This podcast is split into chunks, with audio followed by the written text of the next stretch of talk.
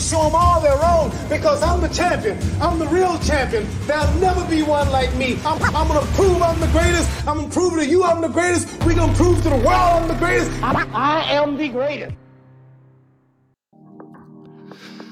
Shalom. El mundo está cambiando, la inspiración está en todas partes. Nunca ha sido tan fácil conectar, compartir y unir a la gente.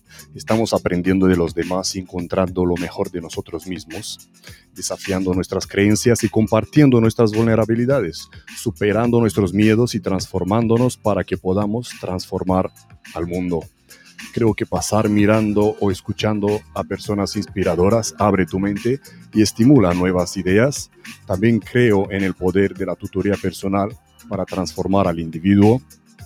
La misión aquí es crear una transformación a gran escala del sector de la seguridad en un cuerpo consciente y plenamente empoderado. Las entrevistas son en formato largo, con voces importantes en la industria de la seguridad brindamos acceso a la verdad, celebrando diferentes puntos de vista, perspectivas y conocimientos. Entrevistamos a huéspedes que han transformado su vida profesional. El samurái moderno busca descubrir lo que mueve a las personas y las hace extraordinarias. No se trata de mirar o escuchar pasivamente, se trata de aprender, crecer y transformarse hasta dónde podemos llegar. Este es el Samurai Moderno, el samuraimoderno.com. Yo soy Todd y mi invitado de hoy es Gustavo Merani. Bienvenido, Gustavo. Shalom, Todd, ¿cómo estás? Shalom, shalom, muy bien, muy bien. muchísimas gracias por, la invitación. Ah, no, gracias a ti por, por aceptar. Sabemos que estás muy ocupado con tu propio canal, con tu propio programa que se llama Hablemos de Seguridad. Así que los que estáis conectados, por favor, ir a darle seguir y a la campanita de, de, Hablemos de Protección, ¿no? Hablemos de Protección, sí. Em, eh, Gustavo Merani es el co-anfitrión junto a Germán Sugasti, que también ha estado aquí en el Samurai Moderno. Eh, del programa Hablemos de Protección. Eh, Gustavo tiene más de 20 años de experiencia en protección ejecutiva, es miembro de ACES International, de IFPO, International Foundation for Protection Officers, del EP Council del, y miembro del Comité Ejecutivo de CAPSI, que es la Cámara Argentina de Profesionales en Seguridad Integrada. Gustavo es diplomado por varias universidades e instituciones internacionales en seguridad patrimonial, seguridad corporativa, seguridad electrónica, protección ejecutiva, formación directiva en gerenciamiento de seguridad privada, o sea que es mm, seguridad en su totalidad. ¿Te queda algo? ¿Te queda algo por hacer? Siempre, Alguna maestría, algún doctorado seguro queda, ¿no? Siempre queda. Gustavo también es instructor de tiro ITV y cinturón negro, primer dan en Apkido y quinto dan en Taekwondo. Gustavo, eh, cuéntame un poco del programa. ¿Cómo te vino la idea del, del programa Hablemos de Protección?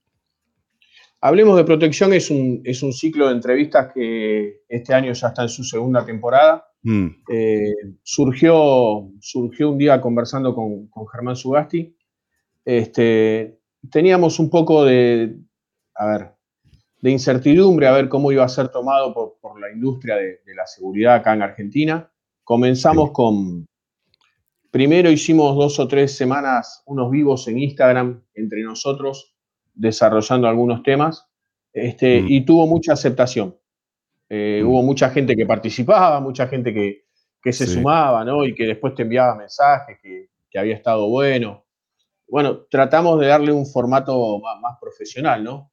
Eh, y, así salió el tema de, bueno, eh, tratemos de estructurarlo como si fuera un programa mm. con, invitados, que no seamos nosotros, digamos, las figuras del, del ciclo. Sí, Este, y nada, la verdad que, es un lindo ciclo, nos ha abierto muchas puertas. Hemos tenido la posibilidad de entrevistar a, personas muy importantes dentro de la industria de la seguridad, tanto de mm. Argentina como, como del exterior. Este, hemos, hemos compartido invitados, estuvo Cecilio Andrade, estuvo Alejandro Casaglia. Este, eh, la verdad que, es una linda experiencia. Claro, está, bueno, nos gusta. Sí, sí.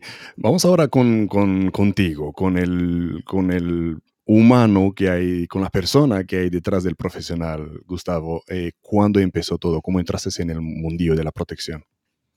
Mira, yo cuando era, tenía 22, 23 años, este, yo en ese momento entrenaba en la selección nacional de taekwondo, estaba convocado y entrenaba ahí. Mm. Y por alguna razón que, desconozco, alguien pensó que porque yo tenía, era segundo o tercer rango en ese momento y porque estaba en la mm. selección, eh, podía proteger a una persona, ¿no?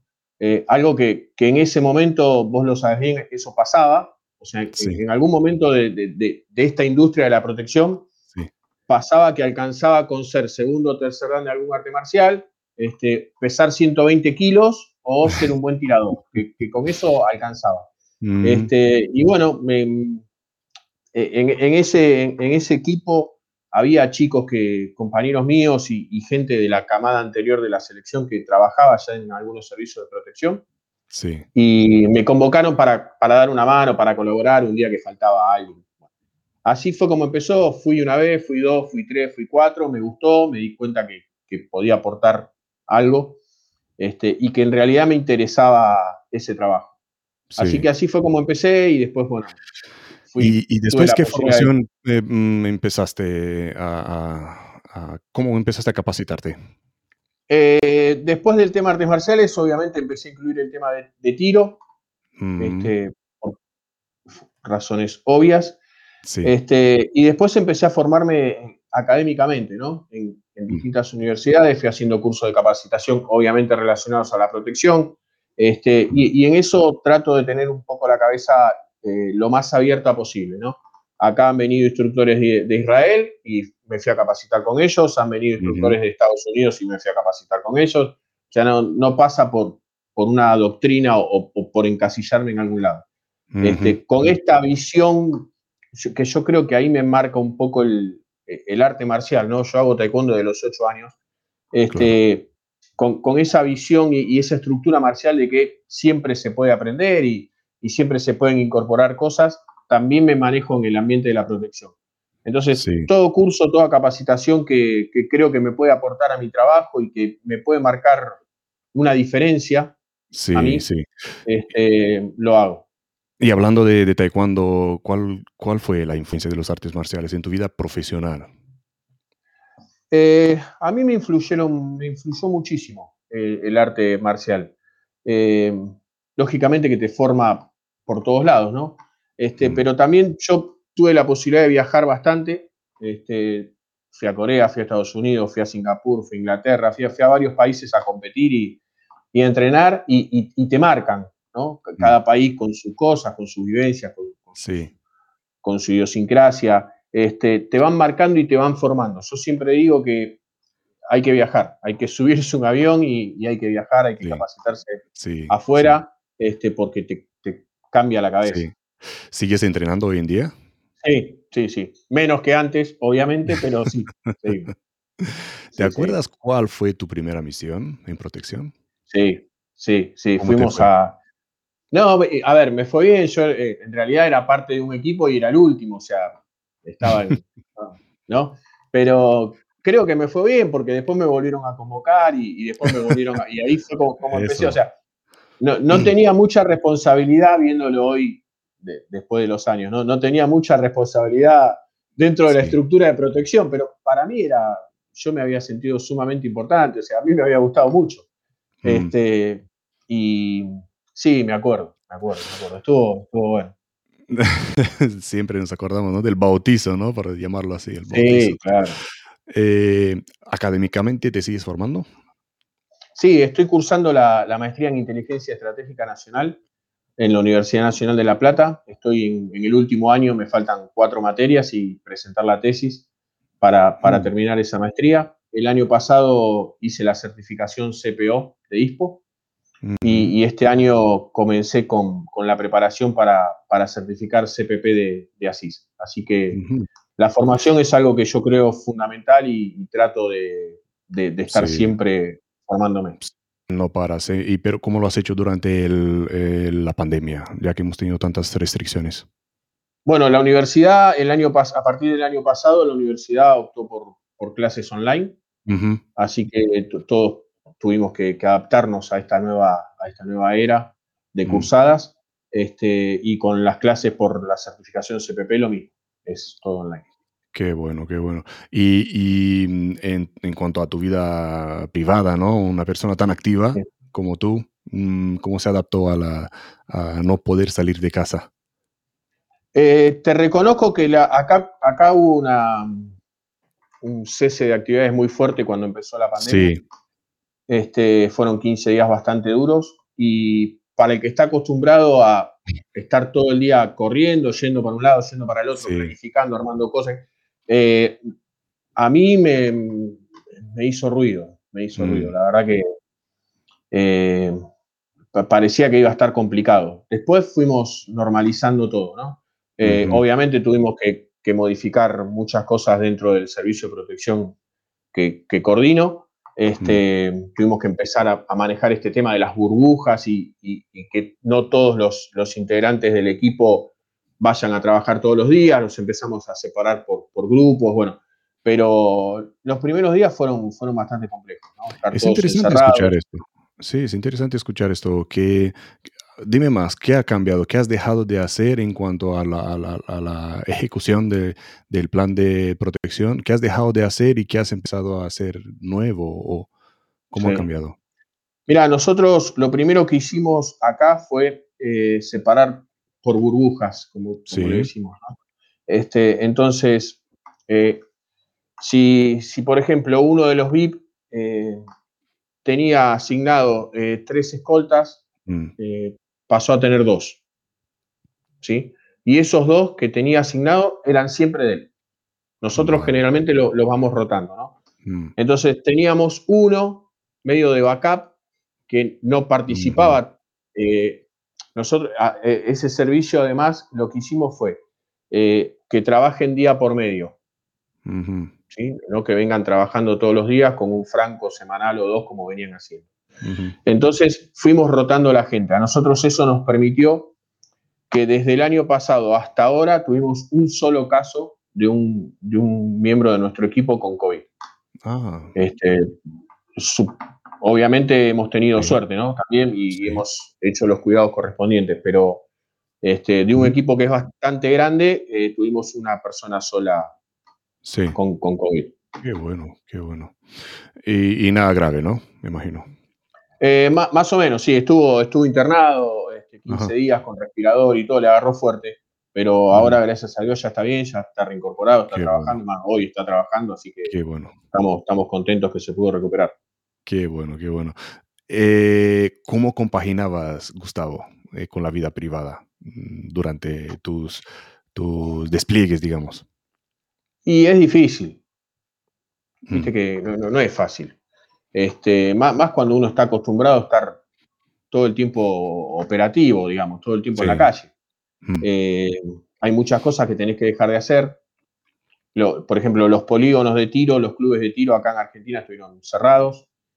Eh, si querías ir a correr un parque, no podías, o sea, por, poner ejemplos, ¿no?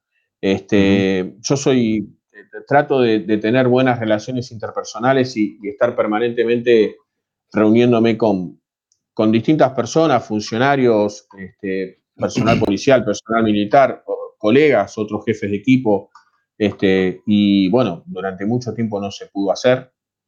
Y, obvio, que, obvio que te afecta. Te afecta esto en cuanto, Claro, esto, en cuanto a la actualidad. Eh, y si vamos hacia atrás, antes de la pandemia, durante tu experiencia, durante tus despliegues, ¿cómo compaginaste con, con, la familia, con los amigos? Mira, sí, yo tengo, a ver, eh, sí, en el tema familiar, no, tengo la suerte de que la familia me acompaña muchísimo, muchísimo. Este, te cuento algo, mi, esposa es mi novia de la escuela secundaria, o sea, toda la vida.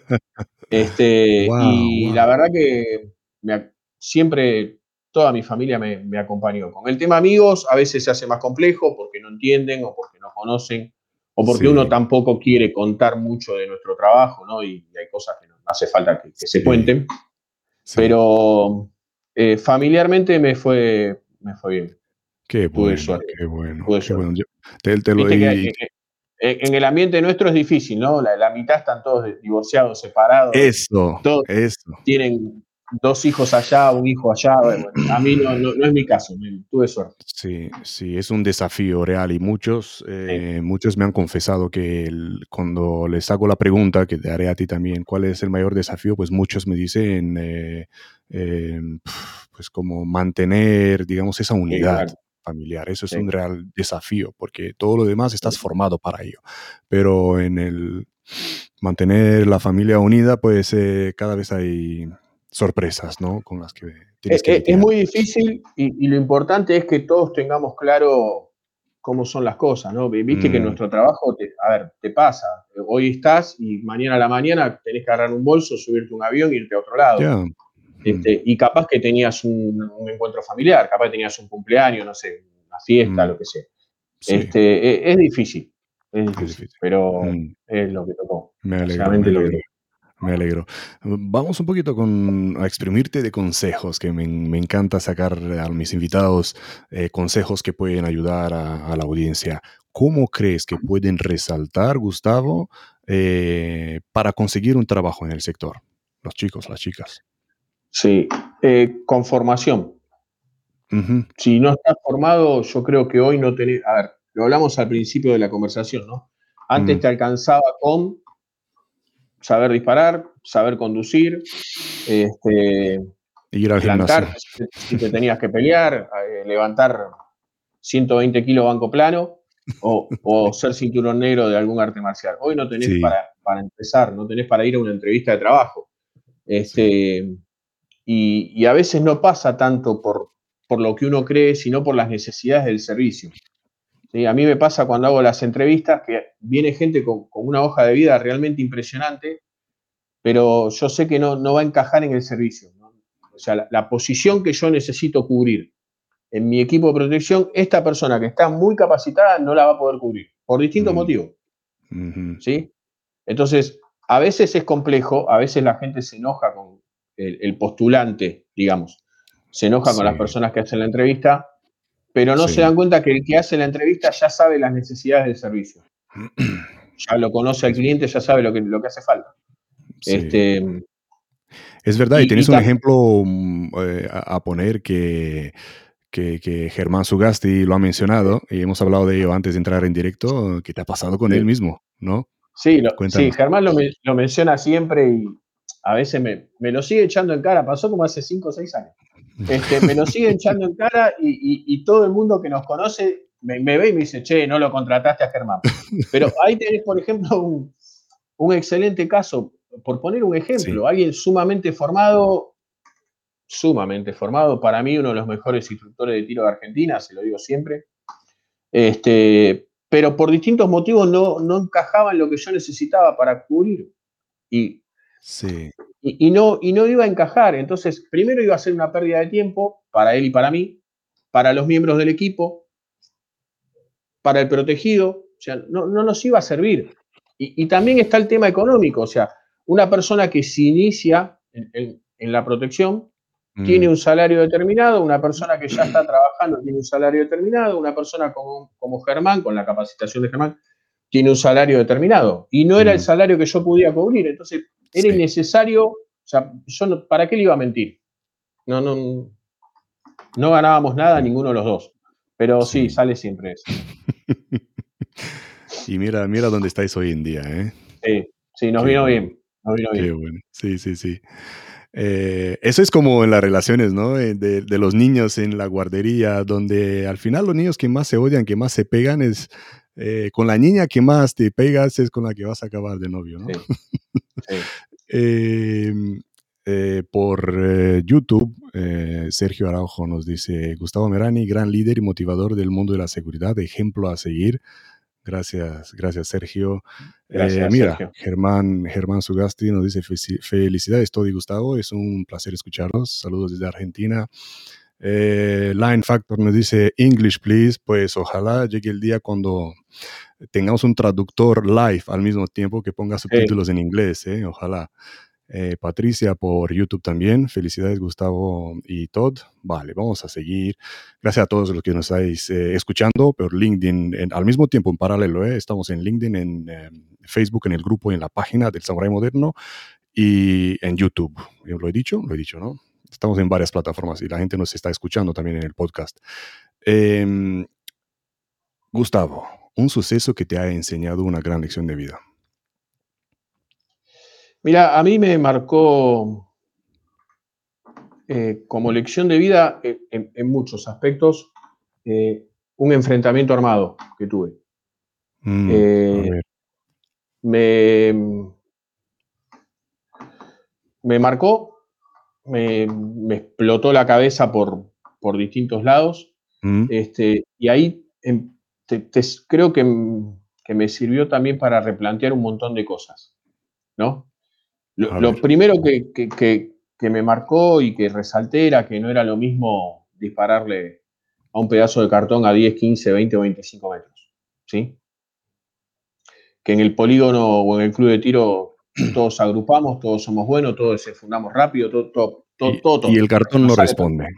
Y el cartón no responde, exactamente. Entonces, este, en ese enfrentamiento que éramos un equipo de escoltas, este, falleció un compañero mío, eso también me hizo mucho ruido. Mm. Este, en principio porque era una persona que estaba mucho más formada que yo. Muchísimo más formada que yo. Eh, entonces, creo que son cosas que, que, te marcan para toda la vida, en mi caso, eh, y te dejan enseñanzas que, que las vas viendo, las vas analizando y, es algo que vas repitiendo y te va repitiendo la cabeza y te va repitiendo la cabeza y te va repitiendo la cabeza. Mm. Este, pero bueno, eh, yo siempre analizo, siempre vuelvo a ese día, a ese punto. Este, sigo teniendo relación con la familia de mi compañero, obviamente. Mm. Pero me, ha dejado eh, muchísimo. Y mm, claro, ¿Te culpas por algo de que ha pasado este día o, o por qué le estás dando vueltas?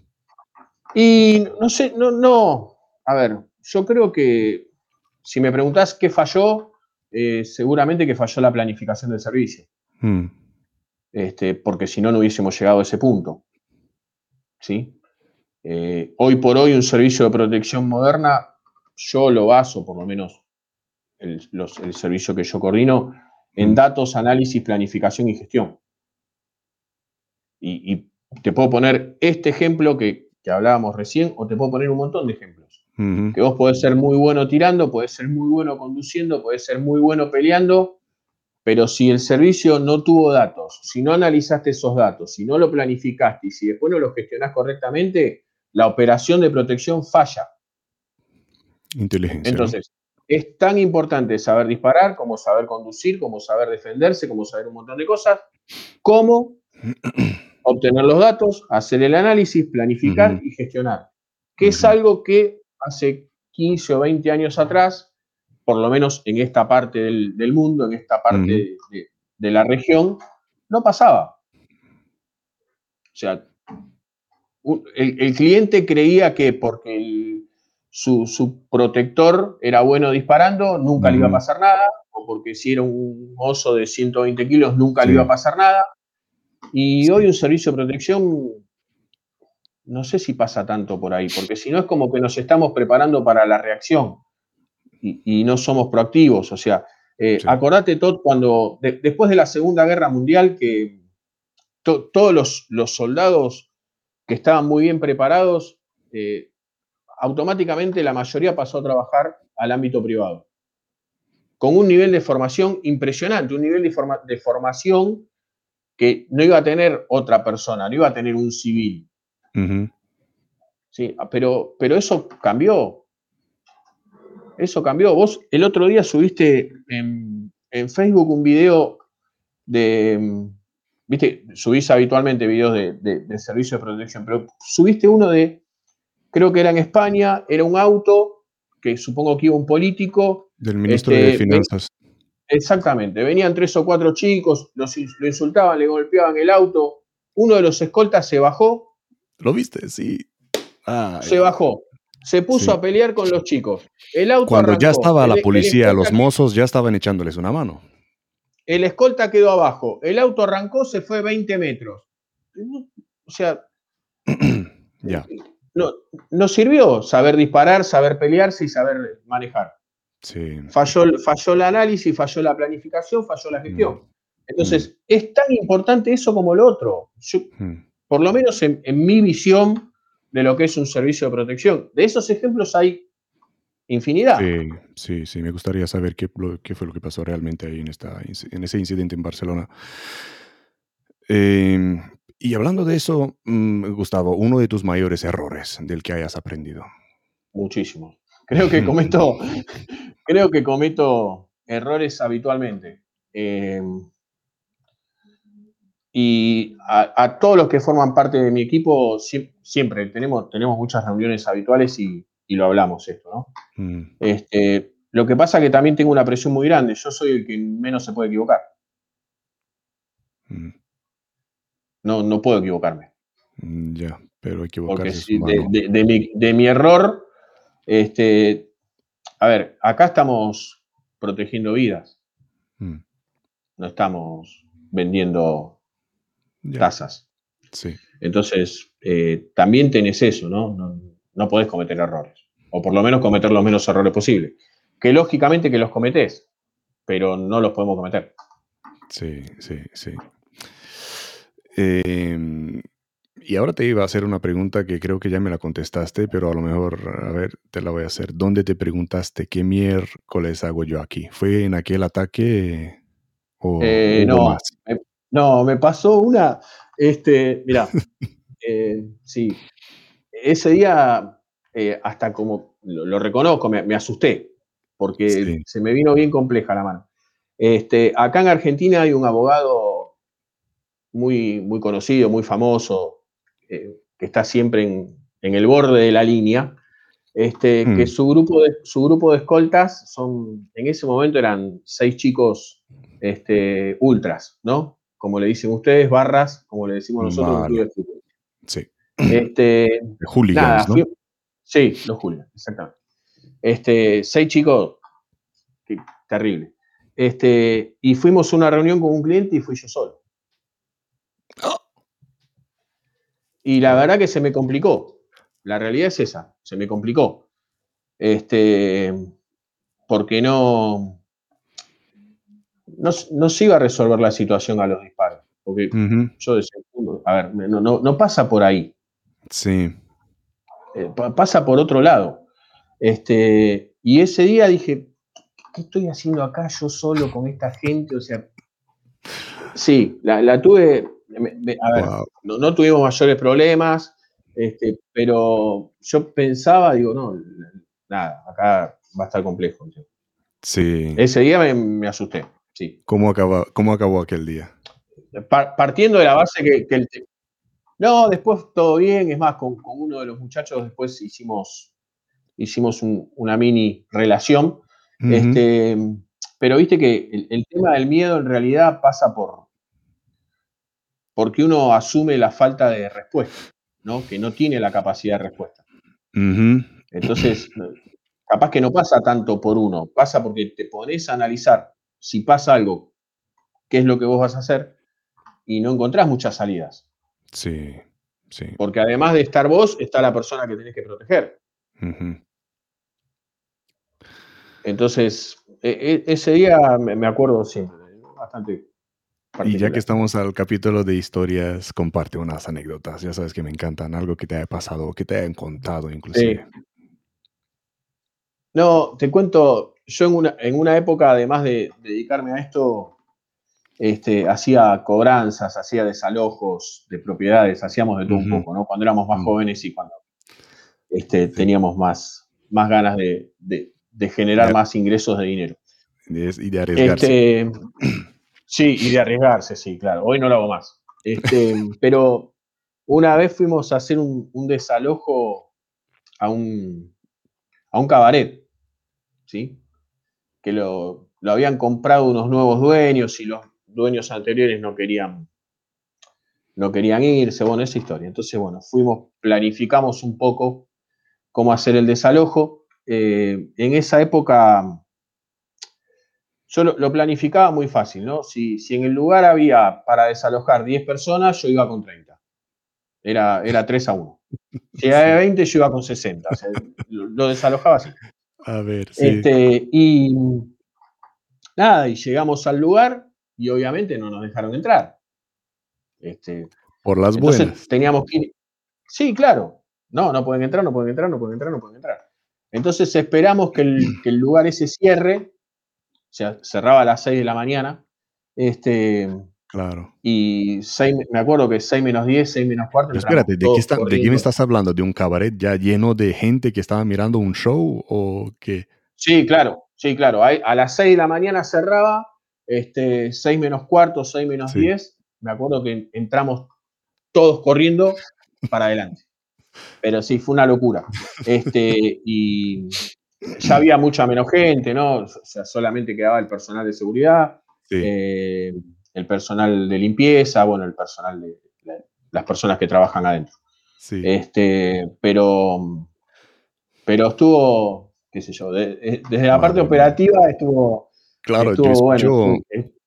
Los que están familiarizados con este mundo de los desalojos, pues sí, eh, escuchamos por aquí, por, por España, por Europa, por España, de, desalojos de apartamentos, de casas, pero es la primera vez que escucho desalojo de un cabaret. ¿eh? Sí, sí. sí, Hubo, hubo, hubo desalojos que, que, obviamente que fueron más fáciles y otros que, que no acepté directamente. Claro. Este, porque el, el, nivel de riesgo era muy alto. pero ese estaba, estuvo, Estuvo bueno, por, lo que era el lugar, porque eh, es un lugar que, es ícono acá en la ciudad de Buenos Aires. Este, y, cuéntame cómo acabó. ¿Misión cumplida? Eh, sí, misión cumplida. Nos quedamos nosotros adentro, esperando que venga el nuevo dueño, cambio de cerradura y listo. Mira. Vale, eso es importante. No te voy a preguntar cómo lo conseguiste, importante es que fue misión cumplida. Y son misiones, viste, que sí.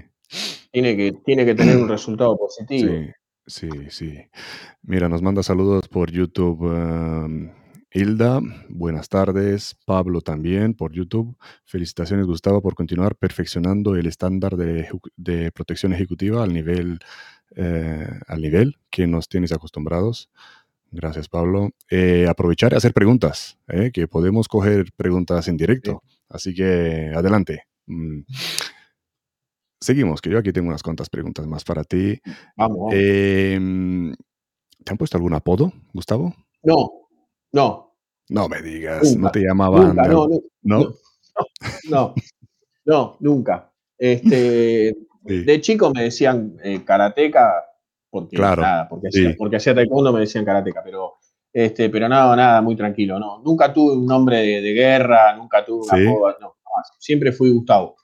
Sí, Mira, el, Pablo te, está, te lo está poniendo ahora ya, el mago. Toma, ya, tienes uno oficial, ¿vale? Lo ha visto todo el mundo. Ahí está. Eh, Gustavo, uno de tus mayores desafíos. Y primero el familiar, ¿no? El, poder, lo hablábamos mm, antes, el poder mantener la, estructura, la estructura familiar. Mm. Este, después, un desafío es ir progresando en esto uno siempre quiere más, siempre quiere avanzar, siempre quiere este, eh, estar en, otra posición, en otro lugar, ¿no? Mejor. Eh, sí, que, a veces uno no se da cuenta que donde está está muy bien. Yo no me, la verdad que no me puedo quejar, estoy, estoy muy bien. Estoy muy bien familiarmente, estoy muy bien laboralmente, estoy, estoy bien, estoy pasando un, buen momento. Este, y, y si hoy vienen y me dicen, ¿querés venir a trabajar a tal lado? Probablemente les diga que no porque hay un montón de factores, un montón de, temas puntuales que, no van a hacer que yo tome esa decisión. Pero mm, uno quiere estar tranquilo, uno ya está grande también, ¿no? Este, Mira las cosas desde otro ángulo, desde otra mirada, y, a veces, no, no, no, yo siempre digo lo mismo, ¿eh? a veces no pasa tanto por lo económico, este, si bien todos necesitamos dinero y todos necesitamos estar bien. Sino por el análisis de riesgos exhaustivo. Y sí, claro. Y sí, claro. Qué bueno. Sí, es, fundamental. Sí, sí. Mira, ya, ya tenemos algunas preguntas de Germán. que pregunta, ¿qué visión tienes sobre el perfil que debe tener un oficial de protección en la actualidad? ¿Cuál es el perfil que debe tener? Eh, yo creo que el perfil va de acuerdo a las necesidades del servicio. Eh, si, el, si, el, cliente es un empresario top 10, top 20, top 30 de tu país, es un perfil. Si el cliente es una estrella de rock, es otro perfil. Si el cliente es un líder sindical, es otro perfil.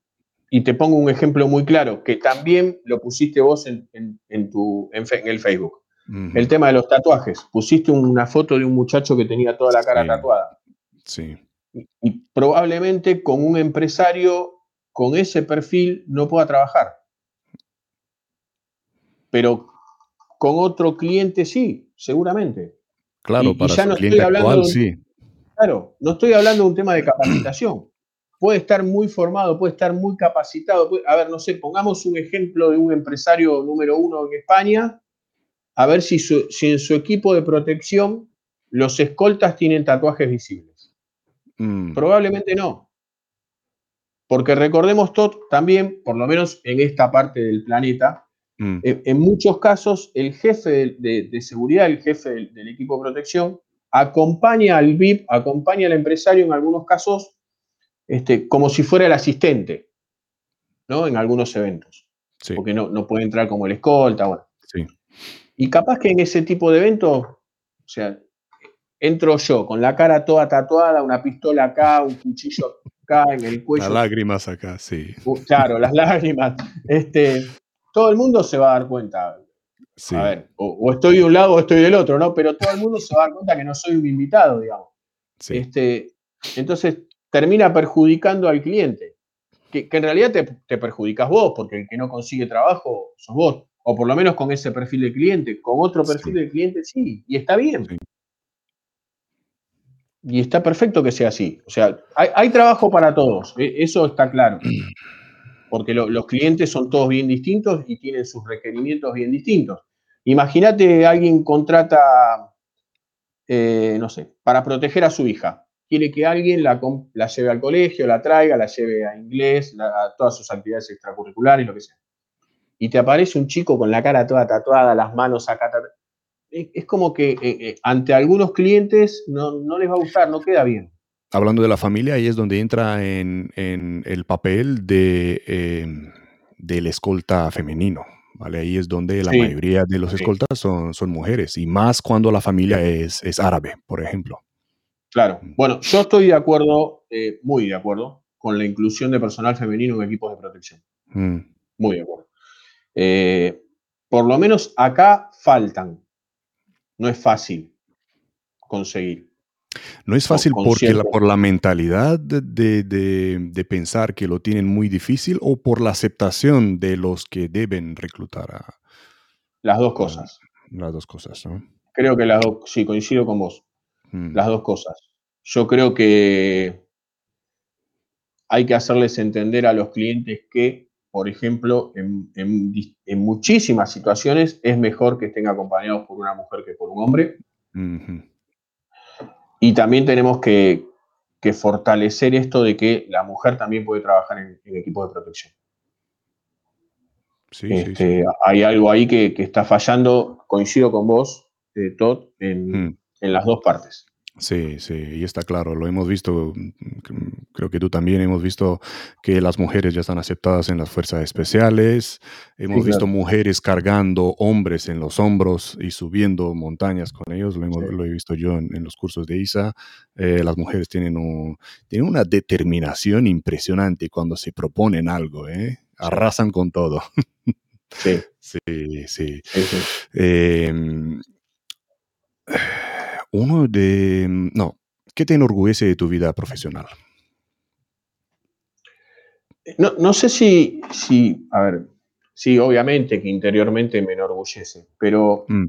em, a veces hay gente que, me trata con, con sumo respeto, o hay gente que se sienta a tomar un café conmigo y es gente demasiado importante para mí. O, está cumpliendo una función demasiado importante para mí. y, o les mandas un mensaje por teléfono y, te llaman. Y vos decís, e, este tipo se toma cinco minutos y me, llama, ¿no? O, se toma cinco minutos y me dice, vení, vamos a tomar un café. Eh, que también una vez me, yo lo, lo analizo, una vez me lo dijeron, ¿no?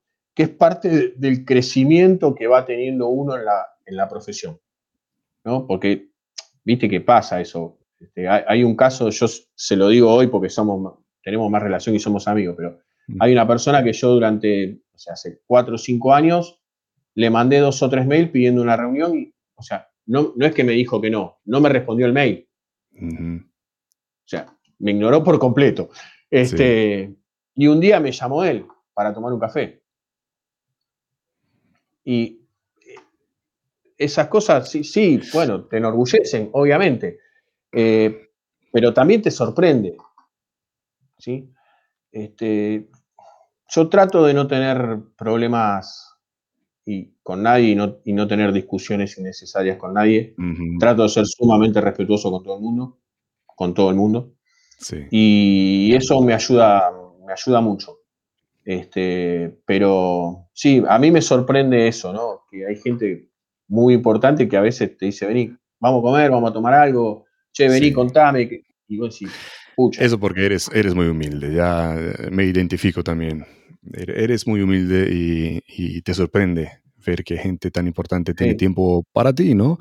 Eh, pero ves, cuando la gente dice que no tiene tiempo o, tiene la excusa de que no tenía tiempo, es que realmente no es que no, no tengas tiempo, es que tienes otras prioridades. Y cuando tú ves que eres la prioridad de alguien, que alguien deja de hacer algo para estar contigo, pues eso es algo, algo muy importante, igual en cualquier relación, si hablamos de la familia, de amistad o, o profesional. Muy importante. Sí, pero yo creo que no hay que olvidarse de cuando uno empezó. Mm. A mí me pasa, no sé, por, por, distintas razones que te, mandan un mail o te consiguen tu teléfono, el teléfono mío igual lo tiene todo el mundo, pero consiguen tu teléfono, te mandan un mensaje y te, dicen, che, Gustavo, mira, yo quiero esto, quiero aquello, quiero lo otro, ¿me puede dar una mano? Sí, mm. sí. O sea, no, no, no, Hay gente que, a veces es, más reacia a colaborar a dar una mano. Yo, si está dentro de mis posibilidades, no tengo ningún problema, o sea, lo que necesites. Este, no, no me va a hacer a mí ni más grande ni más chico. Es verdad. Es verdad. Y, no dejar las cosas para mañana, es hacerlo ya, porque si dices, le voy a contestar mañana, pues a lo mejor ya se te olvida. Mañana ya, ya, pasó, sí. Tiene que ser rápido, porque si no pasa. Sí, sí, mira, por Facebook, eh, un usuario que no aparece el nombre aquí, eh, nos pone, es verdad, es un caballero, le responde a todo y ayuda siempre. Es una gran persona, es admirable. Muchísimas gracias. Muchas gracias. Eh, excelentes explicaciones, nos dice Roy Gómez. También buenas tardes. Saludos desde Buenos Aires, Cristian también. Nos saluda también Jenny Lop, Lop de López, me imagino. Buenas tardes, felicitaciones, Gustavo. Excelente persona, excelente profesional. Mira, te cuento. Jenny, disculpame que te interrumpa. Jenny este, es la primera mujer paracaidista de la Fuerza Aérea Argentina. Mira, enhorabuena. Bravo, bravo. Sí. Wow. Así que gracias por, por, tomarte tu tiempo. Gustavo, ¿por qué tan tarde? Estamos en el siglo XXI. ¿Viste? Eh. Y aparte es, es atleta, corre maratones, es una cosa impresionante. Enhorabuena, de verdad. Vale. Eh, comparte un... No quiero que des nombres, ¿vale, Gustavo? Porque la gente se asusta y dice, no, mejor no. Eh, pero comparte un, un, nivel, un cliente de alto nivel, o hasta qué niveles llegaste a proteger. He tenido, he tenido suerte siempre. Tuve, siempre tuve buenos clientes. Este, mm.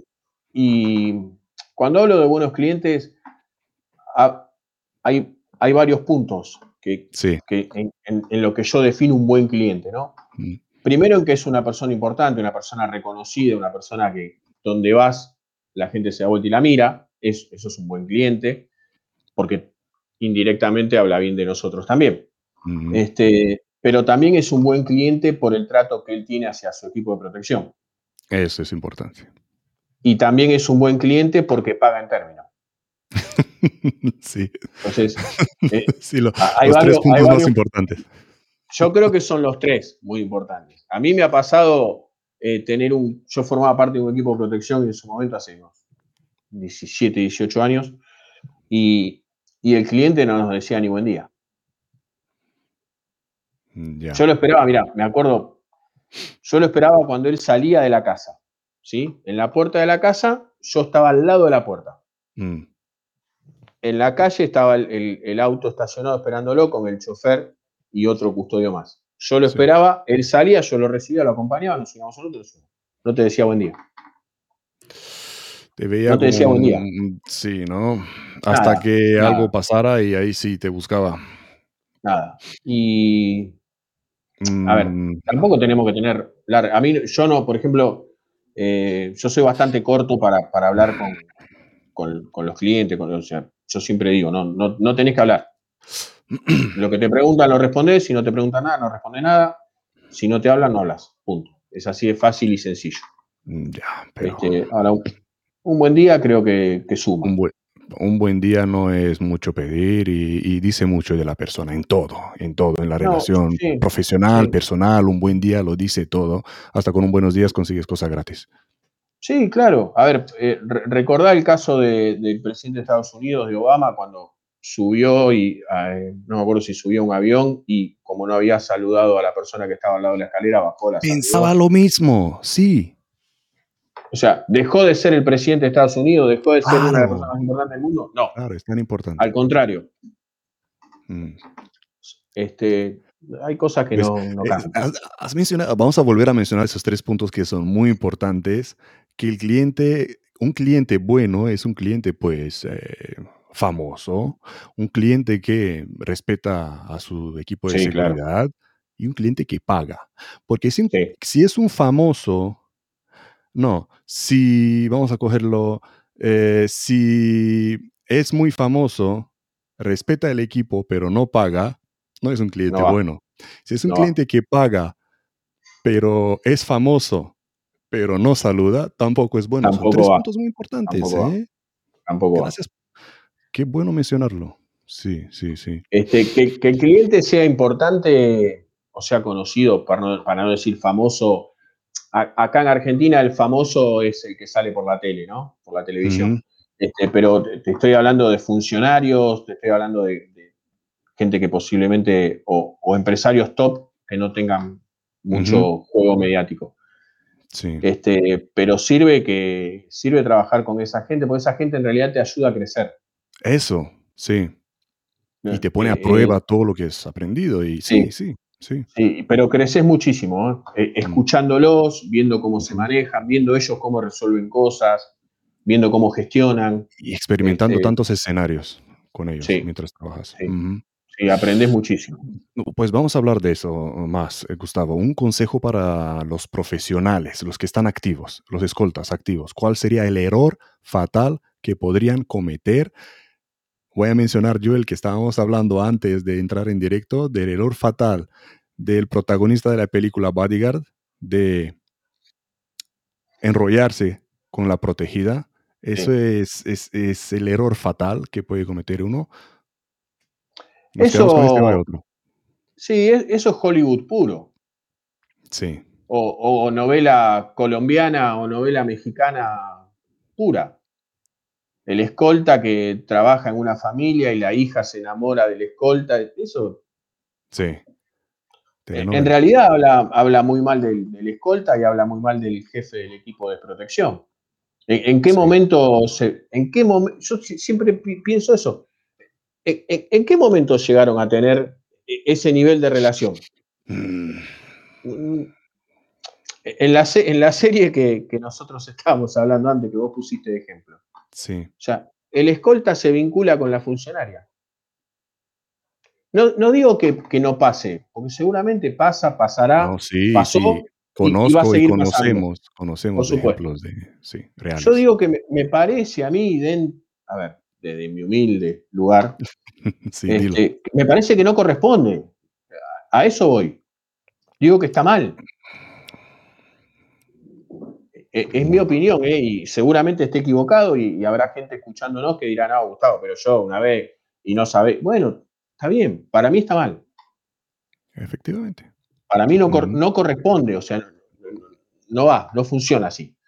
este, bueno, e, en esa serie hay, hay muchos errores, ¿no? Muchos. Este, que, que, uno, uno qué sé yo, pero bueno, no importa.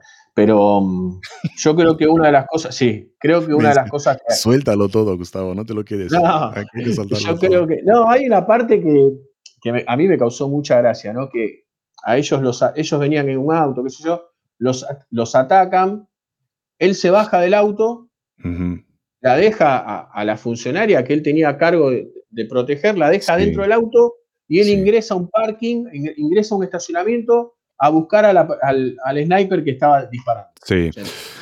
De cabeza cabe. Sí, este creo que la ahí, si no recuerdo mal, porque vi la, la, película hace un par de semanas yo, porque me la, la, he tenido que bajar en alta resolución, digo, esta me la voy a ver toda. Eh, la vi recién y si no recuerdo mal, creo que venían seguidos por un otro, otro equipo de protección y la habrá dejado con ellos, si no me equivoco. Pero hay, hay un montón de errores. ¿Tienes algún error fatal que, pienses que están cometiendo los profesionales de hoy en día? Eh, y el error primero, sí, primero es creérsela. el primero. Eh, el ego, viste que este es un ambiente que el ego te, mata, te pasa por arriba. Siempre, siempre el ego. Este, si sos bueno disparando, crees que lo solucionás todos los disparos, cuando sabemos bien que no es así. Mm. Si sos bueno peleando, crees que solucionás todos los golpes, cuando también sabemos que no es así. Y, y, entras en una rutina laboral que te mata. ¿No? A las 7 de la mañana me, levanto, 7 y media este, estoy saliendo de mi casa, a las 8 tomo servicio, 8 y cuarto sale mi jefe, 8 y media llegamos a la oficina, a las 9 tiene la primera reunión, al mediodía salimos a almorzar, a las 6 de la tarde volvemos a su casa, a las 7 y media vamos al gimnasio, a las 9 tiene una cena, listo. Eso es lunes, martes, miércoles, jueves y viernes. Listo. Entraste en una rutina que te liquidó. Sí. No tenés vuelta atrás. Mm. Mucha fortaleza mental ahí, más que física. Sí, pero eso y, el ego, ¿no? el, ego a veces te juega, una, te juega unas pasadas que te matan. Sí, la mayoría de, los invitados me mencionado el ego, el orgullo es un gran problema. Sí, yo creo que... Sí, claro. Volvemos a lo mm. mismo. Este, lo, hablamos antes, ¿no? El tema de la colaboración y todo eso. Este, si, si todos bajamos, mantenemos el ego en un nivel normal, digamos. Controlado. Este, controlado, claro. Entonces, te, te pongo un ejemplo. Voy, tengo un evento en un hotel o en un centro de convenciones y y yo voy a ver al jefe de seguridad del hotel. Mm. Y empiezo a trabajar con él, porque en realidad a los dos nos sirve que el evento salga bien, que el evento no tenga novedades. A mí, por supuesto, y a él como jefe de seguridad del lugar, también. Ahora, si yo voy y él se pone en una postura de que él es el jefe de seguridad del hotel y yo me pongo en una postura de que yo soy el jefe del equipo de seguridad de la persona que contrató el hotel para el evento, nos va a ir mal. Claro, también depende de la actitud con la que tú entras, porque si tú entras con la actitud del FBI, tranquilo, eh, sheriff, de aquí me ocupo yo, no es así. No, no. Bueno, e, eso, viste que en la mayoría de los cursos de capacitación, por lo menos los de este lado, este, y en la mayoría de los libros está eso, ¿no? No, vos tenés que pedir la información y te la tienen que dar. Este, vas al aeropuerto y pedirle la lista de pasajeros del avión y te la tienen que dar. en teoría es bonito. Sí, claro. este, vas a un evento y pedís la lista de invitados. Bueno, no, es tan fácil. Este, volvemos a lo mismo, a las relaciones interpersonales, a cómo se maneja uno. Este, la educación de uno. Sí, igual, sin querer volvemos a lo mismo, ¿eh? Datos, análisis, planificación y gestión. Porque si yo voy a reunirme, no sé, vos, Todd, estás a cargo de la seguridad de un evento, de un hotel, y yo antes de ir a verte averiguo quién está a cargo de, la seguridad del hotel. Sí. Capaz que tengo un conocido en común. Hmm. No me cuesta nada mandarle un mail o llamarlo por teléfono y decirle, mire, ¿cuándo lo puedo ir a ver? ¿Cuándo nos podemos juntar? ¿Cuándo podemos ver, a ver, para planificar juntos este evento? Inteligencia. es, es, un módulo que debería de ser imprescindible y muy desarrollado, muy detallado en, en, la formación de los escoltas. La inteligencia, ya lo hemos hablado en otra entrevista con, con otro invitado, con Jorge Gómez, que la inteligencia es muy, muy importante. Eh, nos, saludo, nos saluda por Facebook Matías. Buenas tardes, Matías. Javier también, que dice, falta el cuarto punto, que haga caso a lo que se le dice y facilitarte el trabajo. Sí, eso es de verdad. En realidad es el segundo punto. Cuando decimos respetar a tu equipo de protección, se refiere a eso, a que haga caso. Sí, ¿no? sí e, ese punto pasa, pasa también, es bastante, no, es tan fácil, ¿eh? No es tan fácil. Yo mm. a veces escucho que te dicen, no, si el cliente no hace lo que yo le digo, yo no trabajo más con él. bien, perfecto. Suerte, te deseo toda la claro, buenísimo. O, te dicen, no, no sé, eh, yo no estoy para ir a hacer las compras, o yo no estoy mm. para ir a lavar el, auto, yo no estoy mm. para... Eh, es así, perfecto, buenísimo. Pues entonces lucha por tener como protegido al, primer ministro de, Israel, que ahí cuando eh, pasa algo, que mandan sus escoltas. Así que toda la suerte para entrar en ese equipo. Pasa por un tema de confianza, ¿eh? Sí, claro. Sí, sí, sí. Mira, cuando el. Yo pongo siempre este ejemplo. Cuando. Cuando el empresario se sube al avión y se va a un viaje de negocios, de vacaciones, lo que sea, no le dice al piloto lo que tiene que hacer. se sube, se sienta, se pone el cinturón y listo, y va. Ah, claro. Entonces, hay, muchos chicos que, yo lo, a vos te debe pasar también, hay muchos chicos que escucho y dicen, no, porque a mí mi cliente me dice por dónde tengo que ir, no sé, que vaya más rápido, que pase el semáforo en rojo. Bueno, tu cliente es cliente, no, no, analiza riesgos. O sea, la ruta la elegimos nosotros, la velocidad del traslado la elegimos nosotros, no es lo mismo ir a 60 que 80, que a 100, que a 120. Mm. Ahora, para que todo eso no te pase, primero tenés que demostrar que vos podés hacer ese trabajo. Sí. Si el cliente tiene plena confianza en lo que vos haces, jamás te va a decir por dónde tenés que ir, si podés pasar un semáforo rojo o no, si, no sé, un montón de ejemplos, un montón de cosas. Pero pasa por un tema de confianza. Y la confianza la tenés que generar y te la tenés que ganar. Eh, como el respeto te lo tienes que ganar. Pero claro, todo, porque si no, tampoco damos vuelta a la situación. Imaginemos que el día de mañana nosotros tenemos suerte y pasamos a ser millonarios top. No sé, millones y millones de dólares. Y tenemos que contratar un equipo de protección y empieza a trabajar, ojalá sí, y empieza a trabajar gente con nosotros que no sabes quiénes son. Entonces, ¿cuánta confianza le podés tener si no los conoces? Sí, el tiempo lo demuestra. Em, te pregunta por, por Facebook, ¿cómo ve las capacitaciones de protección ejecutiva en Argentina comparadas con el resto del mundo? Buena pregunta, ¿eh? Sí, buena pregunta. Eh, una pregunta media áspera para mi, para, para mi gusto. Este, cuando lo entrevistaste a Cecilio creo que surgió también. Eh, mm. Cuando lo entrevistaste al doctor Cecilio Andrade, creo que mm. surgió esta pregunta. Yo creo que hay algunos temas que todavía no, no están desarrollados en Argentina y hay muchos centros de capacitación, y esto estoy, no estoy juzgando, estoy describiendo. Sí.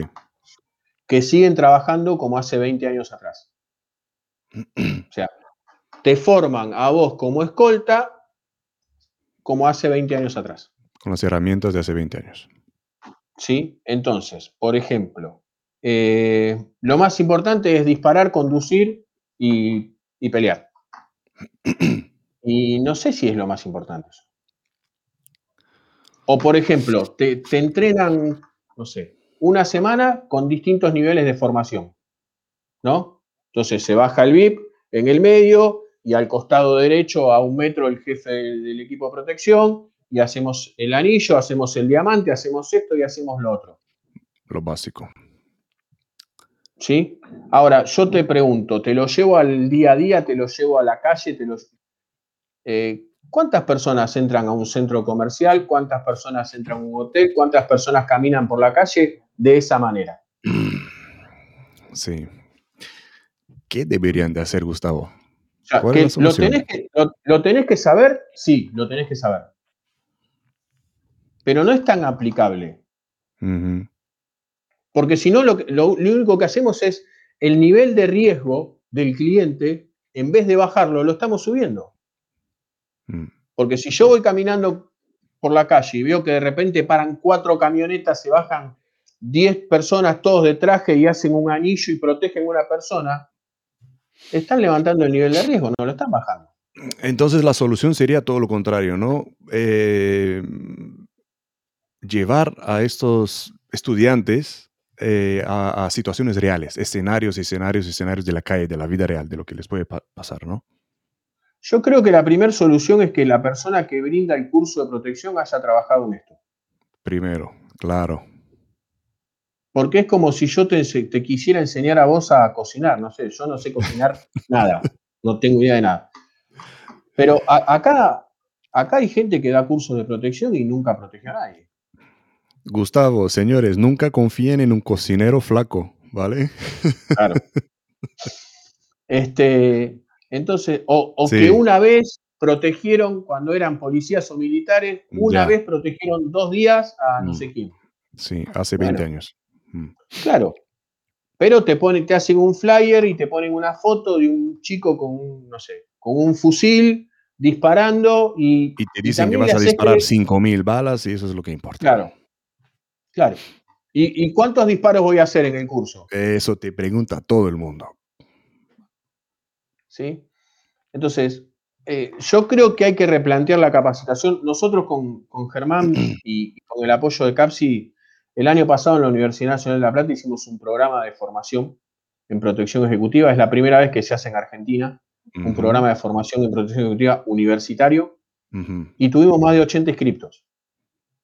Qué bueno. Este, este, año lo vamos a repetir. La universidad nos dio el apoyo este, para que deje de ser un programa y pase a ser una diplomatura. ¿no? Qué bueno. Este, algo, un poco más, más importante.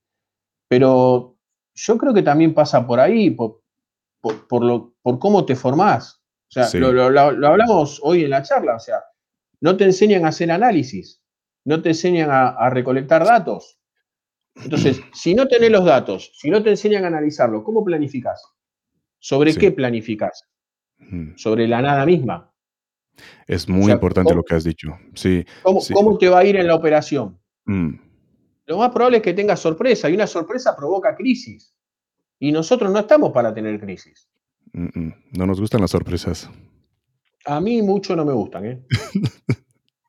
A mí no me gustan. No, no, no. Y es muy importante que has dicho, Sí, dime, continúo. No, no, decime, decime.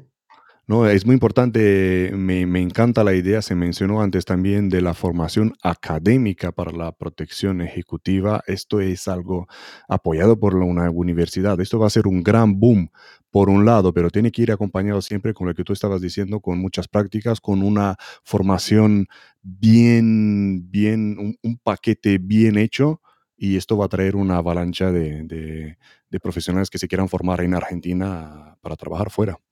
Sí, hay, muchísima gente interesada, este, porque también pasa, pasa todo. Después, cuando vos vas a buscar trabajo, eh, ¿quién certifica tu capacitación?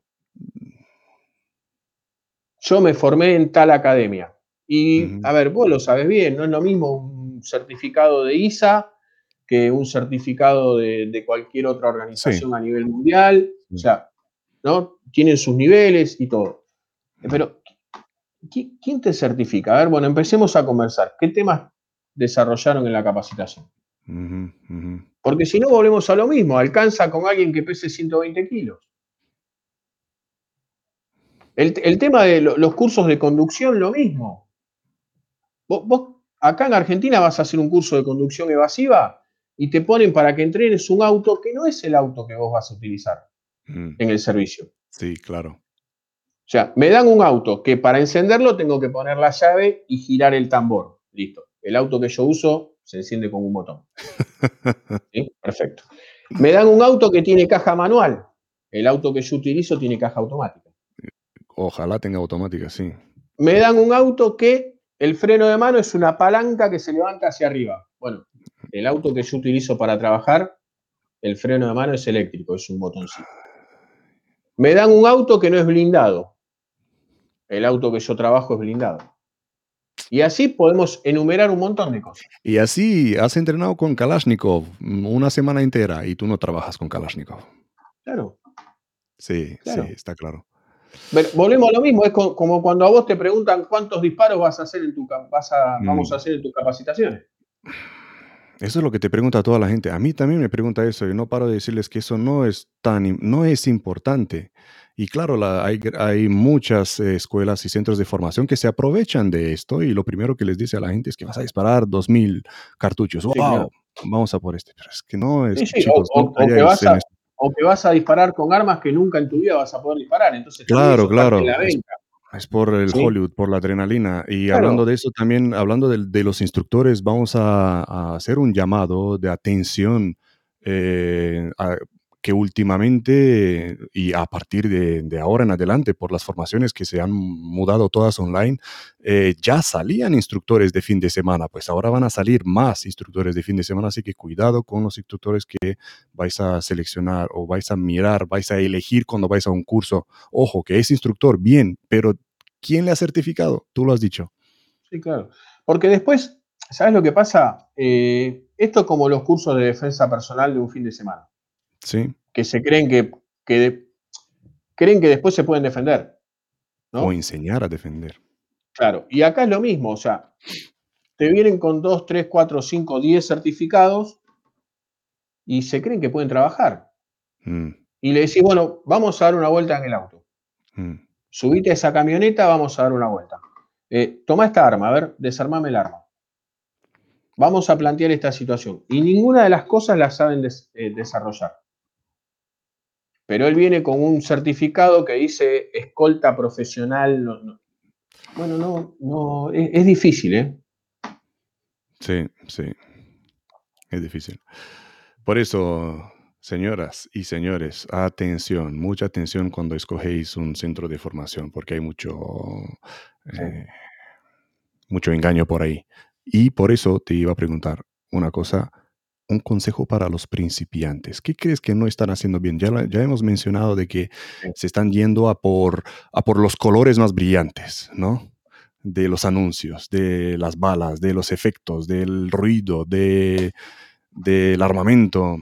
¿Qué no están, qué, no están haciendo bien? Yo creo que uno de los, de los errores eh, cuando uno empieza a trabajar en esto es mm creerse que la vida del, cliente, la vida del protegido es la nuestra. ¿No? Entonces, si vos te subís a un vehículo, no sé, una camioneta blindada que vale mm. un montón de dinero, te crees que la camioneta es tuya. si vas a comer a tal restaurante, te, crees de verdad que vos fuiste a comer a tal restaurante. Este, mm. Si vas un, viajás y te subís a un avión privado, viajás y vas a un hotel 5 o 6 estrellas. O sea, creo que el error es eh, creernos que la vida del cliente es la nuestra. Y nosotros estamos brindando un servicio. Qué bueno, Gustavo. No es nuestra vida esa. Yo me bajo de una camioneta que vale un montón de dinero y me subo a mi auto. Salgo de una mansión con infinidad de metros cuadrados, con infinidad de empleados y voy a mi casa. Mm. Me bajo de un avión privado que vine de estar una semana en un hotel seis estrellas y yo me voy de vacaciones con mi familia a un hotel normal. O sea, es difícil eh, confundirse. Sí, ahí es donde se confunden y nos lleva a lo que estábamos hablando antes de que caen en el segundo error fatal, eh, enamorarse de la clienta o al revés. Sí. Hay que saber lo que quieres en la vida. Sí. Sí, hay que tener claro cuáles son los, los escalones, ¿no? Que uno quiere ir subiendo. Claro, los, las líneas rojas que no se cruzan. Sí, pero es un tema de edad también, ¿no? Viste que cuando uno es joven, este, parte, parte, de los errores que uno comete también pasan por ahí, ¿no? Por creerse que, no, sí, sí, yo ando en este auto o yo soy el, yo soy escolta de fulano de tal. Sí. Eh, sí. Y antes lo que se hacía era cuando terminabas el servicio y pues, te ibas a contárselo a, todos tus amiguitos. he estado en una mansión, o he estado en un, en, un, cochazo, o he estado en quién sabe qué lugar del mundo. Ahora lo que hacen, sacan el móvil, se hacen una selfie aquí con el cliente yéndonos para Dubai, cosas así. Bueno, yo, eh, yo creo que Instagram eh, está comiendo, en el buen sentido, a muchísimos escoltas. Mm, eh, cuentas, de Instagram y, coincido con lo que decís vos. Hacen así, se sacan una foto con el auto del VIP y se ve la placa, se ve la patente. O se sacan una foto en, la puerta del hotel donde están alojados con el VIP, o se sacan una foto, no sé. Mm. Este, o, los que se dedican a, trabajar con figuras del, espectáculo, ¿no? Con cantantes, actores, actrices. Terminan de trabajar y dicen, ¿me puedo sacar una foto con vos? No sé, no, entiendo yo. Y te dicen, mirá, yo fui escolta de fulano de tal. ¿En mm. serio? Sí, una vez lo acompañé, una vez. Una noche hay cosas que yo no. Reconozco que en eso soy medio corto, pero hay cosas que no termino de entender, sinceramente. No hay que ser. No termino de entender para qué lo hacen, digamos. No, no, no, no entiendo. Eso tiene no.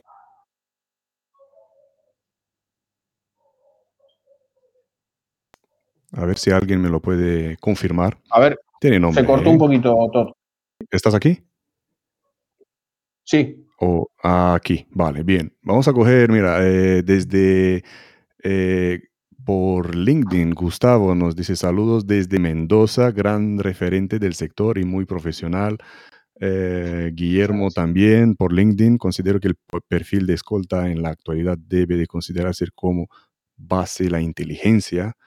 Em, por Facebook también nos dice que excelente, en Centroamérica también hace falta una nueva visión de la capacitación. Eh, nos saluda también Javier, Shalom Javier. Eh, Pedro también por, por YouTube. Felicitaciones Gustavo por tu participación en este espacio.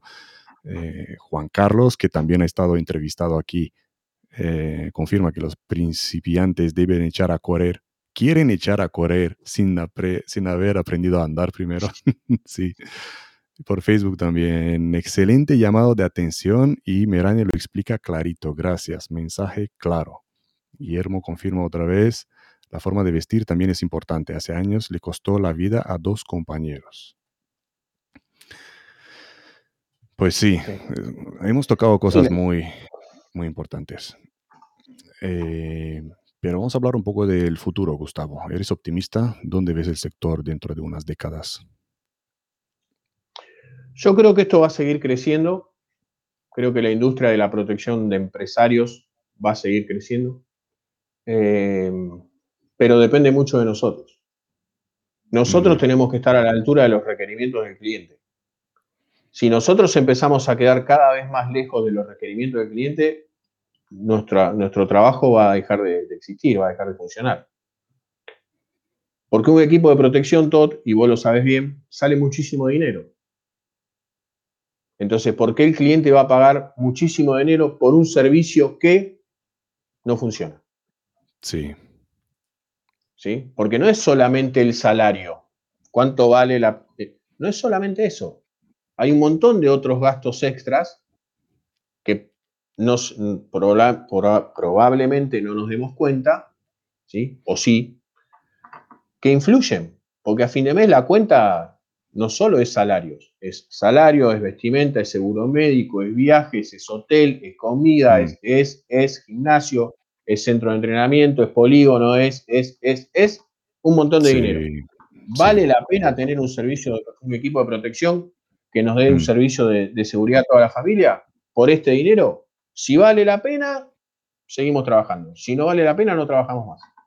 Ahora, Tengamos en cuenta que los, los empresarios que nosotros nos contratan en esta parte de la región son los mismos empresarios que también viajan a Estados Unidos o viajan a Europa y también contratan servicio de protección. Entonces, no es que nosotros les podemos decir, no, lo que pasa es que nosotros somos los número uno, somos los mejores, somos lo que sea. Porque probablemente no lo seamos, o, no lo seamos directamente, pero ellos también ven cómo funcionan equipos de protección afuera. Sí. Entonces, si nosotros queremos que esto, nosotros brindamos un servicio, esto tiene que quedar claro. Es un servicio como, como cualquier otro servicio. Si el servicio no funciona, van a cambiar el proveedor, pero no se van a quedar sin el servicio. Sí. Entonces, que, esto crezca, que esto se mantenga, depende de nosotros. Sí. Si, si, uno se pone a analizar dónde estaba 20 años atrás y dónde está ahora, bueno, por lo menos creo que hice las cosas bien. Tuve suerte, me formé, me capacité, eh, me manejé bien con las relaciones, lo que sea. Ahora, si yo hace 20 años protegía a X persona y pasaron 20 años y sigo protegiendo al mismo nivel de personas, hay algo que hice mal. Hay algo que hice mal. creo que depende muchísimo de nosotros que estemos a la altura de los requerimientos del cliente. Sí, sí, sí. Y, eso, y esos requerimientos son múltiples, ¿eh? Porque también seguramente a vos te ha pasado muchas veces, los clientes a veces nos utilizan como asesores. ¿no? Entonces, si tienen que instalar algún sistema nuevo de seguridad electrónica en su casa, nos van a preguntar a nosotros también, más allá de lo que le diga el vendedor. Y antes de que se te lo pregunte se lo recomiendas tú. Sí. Claro. Ahora, para que eso pase, tenemos que tener la confianza suficiente con el cliente. Tenemos que haber generado esa confianza suficiente. Sí, sí, y mira, lo confirma por LinkedIn eh, Miguel Garnica, que dice, hablando del futuro, es importante resaltar cómo la ciberseguridad va formando cada vez más parte de la protección ejecutiva. Efectivamente. claro. Gracias, Miguel. Sí, sí, sí, claro. E, e, e, es, función nuestra también ayudarlos con ese tema, ¿eh? porque así nosotros recién hablábamos de los escoltas que se sacaban fotos y publicaban. Bueno, tenemos clientes que también lo hacen. Sí. O, los hijos, tal vez no nuestro cliente, el jefe de la familia, pero los hijos lo hacen. Sí. Y, nos termina perjudicando a todos, ¿no? Porque las bandas o, los grupos que, que, nos van a querer hacer el día de mañana un atentado, ellos, si son profesionales, también obtienen datos, también analizan, también planifican y también gestionan. Sí, sí, sí. O sea, hacen lo mismo que nosotros, nada más que nosotros estamos de un lado y ellos están del otro. Sí, es complicado, señores, así que los, que queréis entrar en ese mundillo no es todo red carpet y glamour y, Hollywood y Oscars. Eso aquí es complicado, les tiene que gustar. Para, Te tiene que gustar, claro. Y más si, si no te gusta, no lo hagas. Sí, claro. Mm. Si no te gusta, no lo hagas. Porque tenés el ejemplo, mira, hay un ejemplo puntual. Eh, y volvemos a las capacitaciones, ¿no? La mayoría de las capacitaciones te, llevan a un punto de, entrenamiento de, reacción, mm. ¿no? Nos atacan de esta manera, nos nosotros reaccionamos de esta manera. Y no siempre vamos a estar a la altura de la reacción. No siempre nuestra reacción va a ser buena. Porque mm, si, yo si yo tengo un equipo de, personas y te quiero hacer una emboscada a vos, Todd, bueno, yo ya sé, en principio, sé que sos una persona muy formada, que tenés experiencia, que tenés capacitación. Voy recolectando, volvemos a lo mismo, voy recolectando datos, voy haciendo un análisis, voy haciendo la planificación y lo voy a gestionar. El mismo, lo mismo que hago para un lado, lo hago para el otro. Ahora, yo ya voy a saber si vos estás armado, si no estás armado, con qué vehículos te moves, con qué vehículo, si tu vehículo es blindado, con cuánta gente te mueves. Yo ya voy a saber todo de vos. Y vos de mí no vas a saber nada. Sí. Entonces, Tú te puedes equivocar las veces que te equivoques. Yo me equivoco una vez y se acabó. Claro. Mm. Es que yo me equivoco, es lo que hablábamos antes, ¿no? Yo te hablaba de la presión de no equivocarme. Yo me equivoco una vez y me quedo sin trabajo. Y el atacante puede equivocarse las veces que. hasta que. tiene éxito. ¿Lo, querés llevar a un atentado terrorista? Pongamos ese ejemplo. Pues eso se llama la preparación del ataque y debería de ser un módulo completo, entero, en la formación de una escolta, que sí, en ISA Israel sí lo hay, ya que lo menciono. Eh, la preparación del ataque debería de ser una fase muy importante en la formación para mm, estar en la piel del atacante y entender cómo son los, los, pasos a seguir para atacar. Y todo es fácil hablando de eso. Eh, es fácil eh, atacar. No es, no es difícil, ¿vale? Lo vamos a decir ahora en directo. Lo difícil es escaparse. Y ahí es donde fallan muchos en la, en, en, la ejecución ya. Muchos atacantes fallan en el último paso, en, la, en el escape. Es que, es que no, no, no tendríamos que llegar nosotros a, ese, a, esa, a mm. esa situación. Mm. No, no tendríamos que llegar. Entonces, ¿para qué vamos a entrenar tanta reacción si, si podemos anticiparnos a eso. Podemos, está bien, a ver, incorporamos analistas de inteligencia al equipo de protección, listo, lo incorporamos. ¿Sale caro? Sí, claro, sale caro. Vamos al exterior, ¿sale caro contratar un analista de inteligencia? Sí, claro, sale caro. Pero bueno. Pero sale más caro no hacerlo. Claro, a ver, ¿es lo mismo planificar un viaje a Bogotá, Medellín, a Cali hoy que hace un mes atrás? No, no es lo mismo. Uh. No es lo mismo. Entonces, si yo hace cuatro meses fui a, Colombia a hacer un, servicio de protección y me fue bien, hago la misma planificación, hago la misma carpeta, la traigo la de vuelta a la misma carpeta al estudio. No, porque Colombia está, está vuelta. Entonces, lo tengo, tengo que hacer todo de nuevo. ¿Me sale caro? Sí, claro que me sale caro. Pero lo tengo que mm. hacer todo de nuevo. Mm. Sí, sí. Es mucho trabajo de inteligencia. Y, y generalmente tampoco me voy a poder, tampoco me, gustaría a mí ponerme a medir poder de fuego con esas bandas. Porque yo tengo todas mis armas en forma legal y no me voy de lo legal y ellos no. Ya no es como antes que ibas a un, eh, un, desalojo que era así. El número más grande era el que ganaba. El, grupo más grande ganaba. No, ya no es así. Claro. O sea, ¿qué, me voy a poder a, a, medir poder de fuego con una banda? Pasa en México. Sí. O sea, aquí tenemos volvemos a lo mismo, al análisis, a los datos. claro. O sea, mm. para mí pasa por ahí. Sí, sí, tienes toda la razón. Em, vamos a ti, otra vez. Eh, Gustavo, ¿Qué llevas encima sin lo cual no sales de casa? Bueno, eh, mi pistola. Mm. Siempre. Siempre. 24 horas. Este, llevo una daga. Me gustan las dagas. No me gustan tanto los cuchillos plegables. Prefiero más la daga. este, una linterna que me lo inculcó Germán. Sí. Este, y, un pequeño botiquín de, primeros auxilios. Pero no lo tengo en un bolsito, lo llevo siempre. Sí, sí, sí. ¿Y en la mochila? ¿Llevas alguna mochila cuando sales algún día? Sí, en, realidad en la mochila llevo más cosas de acuerdo a la operación del día. Sí. Este, si se, generalmente ya sabemos para dónde vamos, qué vamos a hacer, este, si tengo que llevar una muda de ropa, si tengo que llevar algunas otras cosas pero en, el bolso chiquito normal, digamos, de calle de todos los días, llevo. Sí. Qué bueno, qué bueno, claro, siempre hay que ir preparado. Eh, ¿Y usas algún truco para no dormirte, para estar organizado, para estar puntual? ¿Algún truco? Eh, para no dormirme, me bajo enseguida de los autos. Este, estoy cansado de, que, de ver que se quedan en los autos y se, o se ponen a leer y se duermen, eh, o se ponen a ver cosas con los celulares y se duermen, eh, yo me bajo.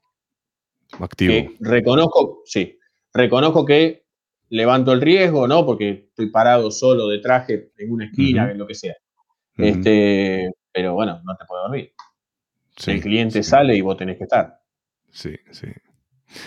Eh, y café, me imagino que café. Toma mucho café. o ahí tomáis mate. Mate, mate, mate, mate. Sí, tomamos mate, sí, tomamos mate, claro. Pero sí, el café funciona muchísimo. Claro, claro, la base, básico. Em, la cafeína. Eh, ¿Cómo es un día activo en tu vida profesional, Gustavo? Yo trabajo todos los días. Em, obviamente por mi función no, tengo sábado, no tengo domingo, no tengo feriado. Este, trato sí de, acomodarme un poco este, con el tema de, los estudios y, las capacitaciones, pero en líneas generales trabajo todos los días, me levanto todos los días temprano este, y ya me voy, voy a trabajar. Este, no, tengo horario de salida, obviamente. Hay días que mm. llego más temprano que otros, hay días que llego más tarde que otros, hay veces que paso para el otro día. Este, mm pero es parte de mi trabajo, es parte de la responsabilidad que asumí. No, sé, si, no sé si llevarlo tanto a es mi trabajo, es parte de la responsabilidad que asumí. Mm, vale, vale. Y que mm. para eso me pagan. Sí, sí, sí. Y nunca sabes a la hora que llegas. No, nunca, en realidad muy pocas veces lo sé, este, porque también te pasa que te fuiste un día a la mañana y tenés que viajar a la tarde de, raje, este, salió un viaje rápido, sí, pum, nos vamos, nos fuimos. este, o me ha pasado de estar eh, dos o tres días sin, volver. Mm. Este, ¿Tienes niños, Gustavo? sí, sí, tengo dos nenas. Wow, wow, wow. ¿Cuántos años? Sí. 21 eh, y 15. Ah, ah, ya son mayores. Sí, son grandes. Te echan mucho de menos cuando no, no vienes días, ¿no?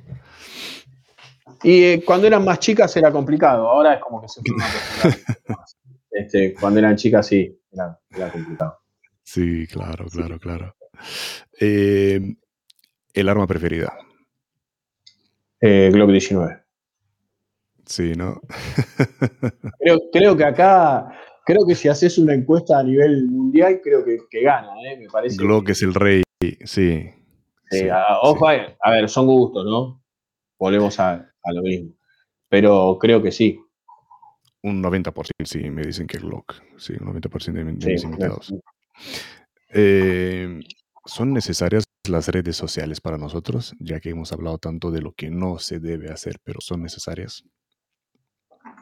Yo creo que como todo, si son bien utilizadas, si somos cautos, si somos precavidos con lo que publicamos, eh, creo que sí en, principio te sirven para hacer relaciones, ¿no? Mm. De hecho, nosotros, más allá de la recomendación de Germán, que a Germán lo recomendó Cecilio, habíamos tenido contacto hace unos años por LinkedIn. Este, si están bien utilizadas, creo que sí. El tema es no cometer algún tipo de error que nos pueda perjudicar a nosotros en forma personal y también a la operación. Tenemos que ser cuidadosos. información personal. Claro. Mm. Uso responsable y ya está, está claro. Sí. Hacer un uso responsable. Sí. Eh, ¿Crees que el tamaño corporal le importa? Eh, vuelvo a lo mismo, según los requerimientos del cliente y según el servicio. Si el cliente es alguien, si el cliente es un cantante de rock, probablemente no necesite un escolta que mide unos 60. sí. Probablemente necesite un escolta que mida 1,90 y que pese 100 kilos. Eh, yo creo, volvemos a lo mismo, creo que ahí pasa por los requerimientos y por las necesidades del cliente. Creo que, creo, igual creo hoy, en, esta nueva era, en estos años, creo que no es impedimento para que una persona de un metro sesenta trabaje en protección. ¿eh? Estoy convencido de eso. Vale, vale, eh, vale, vale, Sin ninguna, así, sin ninguna duda. Hmm. El tamaño creo que no es importante, pero tenemos que ver los requerimientos del cliente. Sí, esto ha sido muy debatido con Cecilio respecto al tamaño. Bueno, sí, sí claro, bueno. Claro. sí. Es, un eh, gran ejemplo. Cecilio es un gran ejemplo. claro. claro. Cecilio es el, digamos, el, la, imagen o el ejemplo de, lo destructivo que puede llegar a ser una persona bajita, ¿no? Sí, claro. Em, Gustavo, eh, eres claramente, según todos los comentarios que hemos tenido hoy, una inspiración para, todo el mundo, pero quiero saber quién te inspira a ti. Sí, venga, eh, sé que eres muy humilde, pero la, verdad, es verdad, todo el mundo lo dice, pero quiero saber quién te inspira a ti. La gente es muy, es muy generosa. Eh, a mí eso también, también me sorprende, La gente es muy piola. A mí me inspira la gente que... Yo siempre me llevé con mejor con gente más grande de edad que yo. no sé por qué motivo, por qué razón. Y a mí me inspira este, la gente grande que hizo mi trabajo y que hoy ya es grande. ¿Sí? Alguien que, con el que te podés sentar y escucharlo horas. Cecilio, por ejemplo. Lo puedes escuchar horas. Y horas, y horas, y horas. Este, acá en Argentina también tenés un montón de personas grandes que pasaron por trabajando de esto, ¿no? Pasaron infinidad de situaciones. Este, recordemos que Argentina en los años 70 hubo una guerrilla interna y hay mucha gente que, que formó parte de equipos de protección y, te cuentan historias que son sumamente importantes. Este, y hay mucha gente que tiene mucho para compartir y a veces no lo comparte. Y creo que la culpa también en algún punto es nuestra, que no los incentivamos a que compartan lo que saben. este, pero siempre hay que escuchar al, que ya hizo nuestro trabajo y, tiene sí, 20, 25 años más que errores sí, y aprender de esos errores para no volver a cometerlos. Eso es en parte, parte del, del, trabajo que intento hacer, como tú muy bien has dicho, de gente que, que ha hecho cosas grandes en anonimato y, y aquí están para, para contar cómo lo han hecho. Sí. Eh, ¿Qué echas de menos, Gustavo, de tus días, del principio, de, de la acción o de, no sé, qué echas de menos? Hay cosas que no pueden yo, hay cosas que no, podemos, que, estemos bien vestidos, que estemos presentables, ¿sí? que, estemos afeitados, que tengamos el pelo corto, este, que nos presentemos a horario. Eh, la, responsabilidad con la, que una, con la que una persona toma el servicio es con la responsabilidad que va a trabajar. Este, a veces tenés que dejar de lado la familia, ya lo sabes. A veces te tenés que dejar de lado vos mismo, ya lo sabes. Sí. Este, pero, ¿sabes lo que pasa, Todd? Eh, nadie nos obliga a nosotros a hacer este trabajo. Lo hacemos porque queremos, lo hacemos porque nos gusta. Entonces, si no nos gusta o si no lo queremos hacer más, no lo hagamos más. Dediquémonos a otra cosa.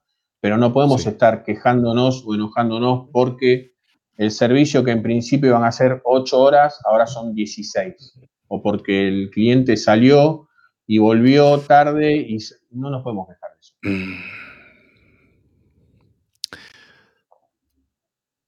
¿Qué hubieras hecho diferente entonces, si podías volver, volver en el tiempo? Eh, me hubiese, hubiese mejorado mis relaciones interpersonales mucho tiempo antes de lo que lo hice. Mm. Me hubiese gustado que alguien me explique, que alguien me enseñe a que muchas veces las cosas no se resuelven a los golpes o a los disparos. Mm. Eh, me hubiese gustado que alguien me siente y me explique realmente cómo es el trabajo de protección ejecutiva. Antes tenías que, aprender a, palos, ¿no? Como decimos. Eh, no había programas en la tele, en la radio, menos podcast, menos canales en YouTube. Antes aprendías a las malas. Sí. Y tú eres un ejemplo de ello. Sí, me hubiese gustado que alguien me explique, ¿no? Aunque sea, pero viste que aprendes de otra manera. antes se aprendía de otra manera, e, en tu casa mismo, con tus padres aprendías de otra manera. Sí. Sí. Eh, bueno, por eso hay que aprovechar la, eh, ola moderna y, relacionarte, meterte en grupos, preguntar, seguir eh, canales, seguir el samurai moderno, seguir, hablamos de protección. Hay nuestros dos canales que intentan, pues eso, llevar este, este mensaje de gente, como lo repito, repito, gente que ya ha pasado por, por lo peor y comparte sus experiencias para que tú no tengas que volver a pasar por eso, para que hagas las cosas mejor. Eh, ¿Qué planes tienes, Gustavo? ¿Qué tan lejos quieres llegar? Y uno quiere llegar lo más lejos posible y para eso trabaja, para eso estudia, para eso se capacita, para eso se relaciona. Sí. Este, uno también es consciente que, que no tiene la edad que uno quisiera tener, uno quisiera tener por lo menos 10 años menos. Este, eh, en principio, volvemos a lo mismo, ¿no? Con la experiencia de ahora, 10 años menos, algo que no se puede, pero no importa. Este, yo creo que si, mira, si uno quiere llegar a, a, acostarte a la noche y poder apoyar la cabeza en la almohada, tranquilo, sabiendo que no te equivocaste, sabiendo que no le fallaste a tu equipo, sabiendo que no le fallaste a tu familia, sabiendo que no le fallaste a tu cliente, sabiendo que no le fallaste a alguien que te mandó un mensaje por teléfono pidiéndote un favor, pidiéndote una ayuda y no se lo hiciste. Este, si, uno, si uno de acá, o sea, uno en algún momento va a dejar de trabajar de esto, ¿no? Mm. Porque la, ley de la vida así lo, dispone. Va a llegar un momento de, edad, de, de, lo que sea, que uno no va a trabajar más. Este, y si el día de mañana alguien te sigue llamando o, alguien, o, en alguien generaste respeto o en alguien generaste algo bueno, algo positivo, yo creo que ya está. ¿Qué, más puedes pedir? Qué profundo, Gustavo. De verdad, eh, aquí se ve tu, humilde personalidad.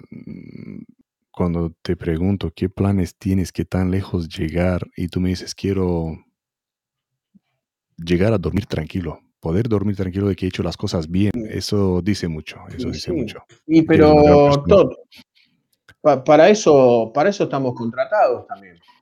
Mm. E, es nuestra función. Excelente. ¿eh? Yo, no, sé por qué a veces a, algunos se les vuela la cabeza. Eh, nosotros estamos contratados para eso. Mm.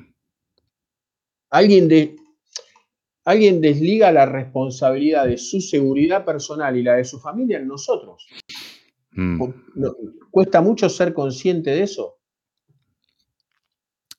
Algunos sí, sí, pero qué bueno mencionarlo, Gustavo, de verdad, he quedado... Eh, ha sido... Eh, ha sido una llamada, de verdad. Quedaros con eso. Eh, gente que, que, nos estáis escuchando, eh, Gustavo ha, dicho una gran cosa. Eh, antes de decir que quiero dinero, buena vida, quiero llegar al día de mañana y sentar la cabeza, saber que poder dormir bien, saber, saber que he hecho las cosas bien. Un gran... Es que eso, es que eso llega después, todo. Sí. La buena vida, el buen dinero, el buen auto, las buenas vacaciones, eso llega solo.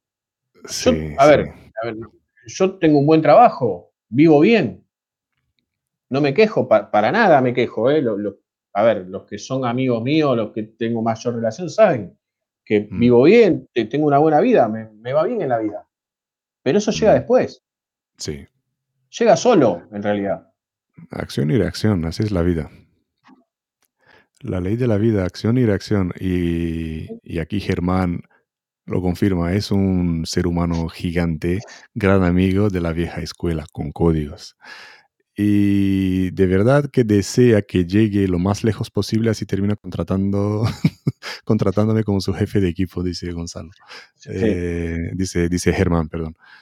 Qué bueno. Él, quiere, quiere, que yo sea millonario y él quiere ser mi jefe de, mi jefe Aquí nos confirma Cecilio Andrade, gracias por firmar tu mensaje porque no aparece aquí en el nombre. Eh, bravo Gustavo, dejar un mundo mejor que, el que encontramos. La honestidad también genera para vivir. Perfecto, muy bien dicho, Cecilio. Muchísimas, gracias. Bueno, ves, eh, dejar un mundo mejor, eh, ese es el, lema. En un momento me, preguntaste qué cosas me, ponían orgulloso, ¿no? Y que, mm. Que, una personalidad tan importante en el mundo de la protección a nivel mundial como Cecilio se tome cinco minutos para ver esta entrevista y se tome otros cinco minutos para escribir, eso sí, me pone orgulloso. Yo creo que se ha tomado una hora y cuarenta minutos, no, no fueron cinco minutos, que nos está viendo desde el este, principio. E, esas cosas, esas cosas sí. Y se lo agradezco, sabe que se lo agradezco. Gracias por la intervención también, Cecilio Andrade. Eh, muchísima gente que quiere ver a Cecilio Andrade. Aparte de que tenéis en el samuraimodern.com la entrevista con él, tenéis también ahí los enlaces a sus redes sociales, bombardearlo con solicitudes de amistad y preguntas. Em, ¿Qué libros recomiendas, Gustavo? Aplicaciones. Eh, no, no, estoy al nivel de, no estoy al nivel de Cecilio en cuanto a libros. Este, pero sí, me gusta, me gusta leer, siempre ando con, libros encima. Este, ahora, a ver, te puedo mostrar dos que tengo acá arriba del escritorio, eh, que en realidad son, te, comenté al principio, estoy, estoy terminando la maestría en inteligencia estratégica nacional y, son dos libros que, estoy, leyendo y estudiando para, una de las materias. Uno es temas de metodología de la investigación, este, que lo puedo mostrar. A ver, lo puedes poner porque te voy a poner aquí en pantalla completa. Sí, ahí estamos temas de metodología de la investigación. Sí. Es, medio tedioso para, leerlo, pero bueno, te tiene que gustar. Y, otro es un libro que me, regalaron en, Uruguay. Eh, es, es, muy interesante. La STB, el brazo de la KGB en Uruguay, los archivos secretos del, espionaje comunista en, Uruguay. Sí, este libro ya lo leí una vez, me lo regaló un amigo uruguayo, Daniel Arregui, este, ya lo leí, lo estoy releyendo. Es un libro que mm. me, encantó. Interesante, muy interesante. Eh, ¿Alguna aplicación que usas tú en el día a día para, para yo qué sé, para las operaciones o para, aparte del Google Maps o sí, cosas? Bueno, sí, bueno, eh, con, el, con el Waze o con el Google Maps hay que tener mucho cuidado, ¿no? Eso también mm. debemos, debemos decirlo. Este, ha, habido equipos de protección que confiaron en el Google Maps y de repente terminaron pasando por, por un barrio carenciado, por una villa miseria, como decimos acá, este, por, describirlo, ¿no? Un barrio popular, este, y tuvieron problemas. Así que, nada, eh, eso un poco más tranquilo con, con, los usos. Este, uso bastante Twitter con el tema de las de los acá en Buenos Aires hay varias cuentas que te actualizan los cortes de tránsito habitualmente. Ah, vale, vale, vale. Este, y utilizo bastante Twitter para consultar los cortes de tránsito, para ver dónde hubo accidentes, dónde, hubo, dónde hay incendios y, las calles están cortadas, manifestaciones, no sé, distintas cosas. Este, interesante. Y después uso, uso mucho Instagram también. Este, ahí subo cosas, no, no, subo cosas personales, muy poquitas hay personales. Este, Subo más que nada comentarios y, y días en el campo de tiro. ¿Mm? Sí, claro, sí, eso sí, eso me, cuesta mucho, me cuesta mucho hacer marketing personal. Este, prefiero hacer algo, sí, prefiero subir en Instagram algún flyer con, este, con alguna frase o algo y, no subir una foto mía, me, cuesta. y lo entiendo, lo entiendo, dada tu, tu humildad. De verdad, me dejó impactado eh, me dejó impactado, me dejó pensando, eh, me va a dejar pensando unos cuantos días la respuesta, la respuesta tuya. Eh, y la voy a repetir porque vale la pena. ¿Dónde, qué planes tienes, qué tan lejos quieres llegar? Gustavo ha respondido, que, y lo repito la tercera vez, ¿vale? Quiere que llegue el día que siente la cabeza, que duerma tranquilo de que ha hecho las cosas bien. Y como dijo Cecilio Andrade, de que ha hecho el mundo mejor, que el mundo sea un, lugar mejor. Impresionante, impresionante. Todos, tenemos posibilidad en eso. ¿eh? Sí, sí, sí. Solo hay que hacer las cosas bien. Con buenas intenciones. Hombres de bien hay que ser. Eh, y antes de terminar, Gustavo, ¿dónde te puede encontrar la gente?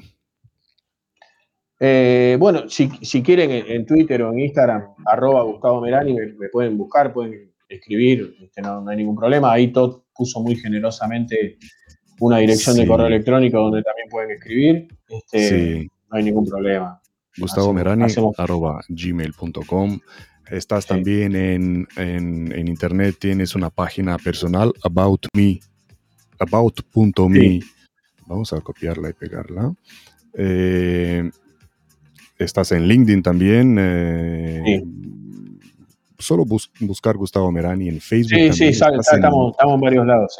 Estás en Medium también, estás escribiendo unos artículos ahí. En Medium pusimos subimos unos tres artículos que también son, son copia de unos trabajos que presenté en la facultad y, me los aprobaron, así que creo que también.